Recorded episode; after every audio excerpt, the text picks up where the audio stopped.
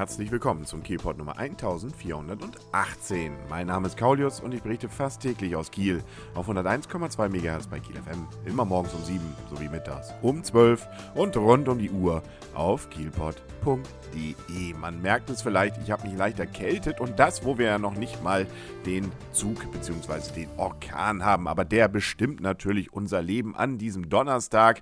Xaver schaut vorbei, wohl in ganz Norddeutschland. 95-prozentige Wahrscheinlichkeit war es zu dem Zeitpunkt, als ich das hier aufnehme, dass er uns trifft. Und er soll durchaus ordentlich pusten. Ungefähr in dem Rahmen wohl auch, wo Christian gerade mal vor ein paar Wochen aufgehört hat.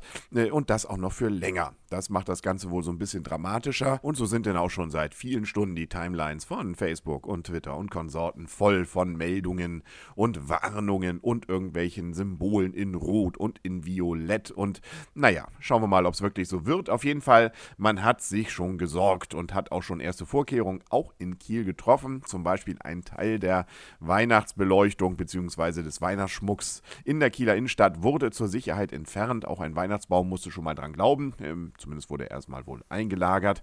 Und auch der Weihnachtsmarkt wird an diesem Donnerstag, dem 5. Dezember, nicht öffnen. Also da wird auch insbesondere natürlich den entsprechenden kleinen Budenbesitzern dort ähm, geraten, doch für entsprechende Windsicherheit zu sorgen. Und auch das Eisvergnügen auf dem Rathausplatz fällt an diesem Donnerstag vorsichtshalber aus. Die Wochenmärkte auf dem Blücherplatz und in der Wieg finden wohl statt, weil Xaver ja auch erst nachmittags kommen soll.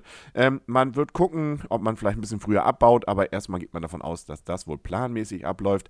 Und die städtischen Friedhöfe, die schließen auch bereits um 14 Uhr. Generell wird davor gewarnt, überhaupt die Straßen zu betreten, sofern es denn wirklich nachher dann so pustet, weil die größte Gefahr von so einem Orkan geht natürlich davon aus, dass er irgendwelche Sachen abreißt, umreißt oder wegreißt und man sie dann irgendwie abbekommt. Deswegen am besten bleibt man zu Hause. Wie gesagt, vormittags ist es wohl alles noch ein bisschen undramatischer, nachmittags, da könnte es dann eben unangenehm werden. Und deswegen gibt es auch durchaus einige Schulen ähm, im Schleswig-Holstein und auch Landkreise, die sowieso jetzt den Schulbetrieb ausfallen lassen. Wenn ich es richtig sehe, in Kiel sind die Schulen wohl weiterhin geöffnet, ähm, zumindest teilweise. Ähm, muss man dann vielleicht kurzfristig mal bei seiner Schule klären, wie das da jetzt ist. Aber ähm, Ausfall ist eben vor allem wohl für die nördlichen und im Westen befindlichen Kreise jetzt äh, direkt angesagt worden. Und auch ansonsten die Kieler Uni zum Beispiel gibt den Studenten frei. Das gilt natürlich auch für sonstige Mitarbeiter wohl dort.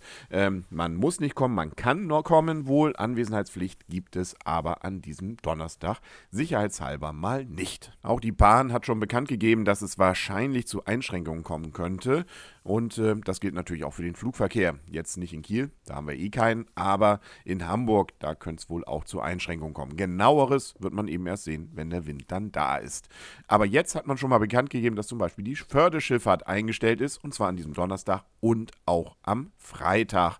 Und äh, wer sich jetzt schon auf eine zünftige Bombenentschärfung in Meimersdorf gefreut hat, ähm, das wird auch nichts. Die wird nämlich jetzt noch ein bisschen verschoben. Die Bombe bleibt liegen bis zum 9. Dezember, sprich also am nächsten Montag. Da wird der entsprechende Blindgänger dann entschärft. Bis dahin soll er aber gesichert sein. Also hoffen wir mal, dass da nichts passiert. Ja, ansonsten sagt man natürlich, man soll alles sichern, was irgendwie wegfliegen könnte. Man sollte nochmal gucken, ob die Dächer auch alle dicht sind.